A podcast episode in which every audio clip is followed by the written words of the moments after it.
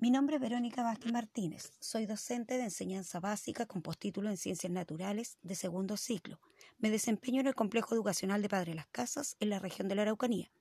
El objetivo de aprendizaje de quinto básico que elegí fue el OA1, reconocer y explicar que los seres vivos están formados por una o más células y que éstas se organizan en tejidos, órganos y sistemas. El objetivo de aprendizaje priorizado lo considero importante e imprescindible, ya que este contenido es básico para enfrentar los niveles siguientes. Además, que les permitirá reconocer que todos los seres vivos están formados por células, la importancia que tiene el cuidado de nuestro cuerpo y del entorno, además de comprender que lo que sucede en la naturaleza nos afectará en nuestras funciones vitales, respiración, alimentación, etc y en los niveles siguientes reconocerá que es indispensable para la vida en nuestro planeta para hacerlo sustentable.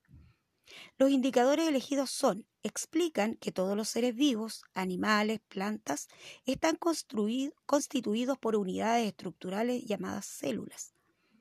Identifican los niveles de organización de los seres vivos, célula, tejido, órgano, sistema, organismo. Estos indicadores le ayudarán a desarrollar la capacidad de reflexión, que lo que le suceda a las células implica que los tejidos estarán dañados, afectará al funcionamiento de los órganos y sistemas, por lo tanto los organismos se verán afectados de alguna forma en sus funciones.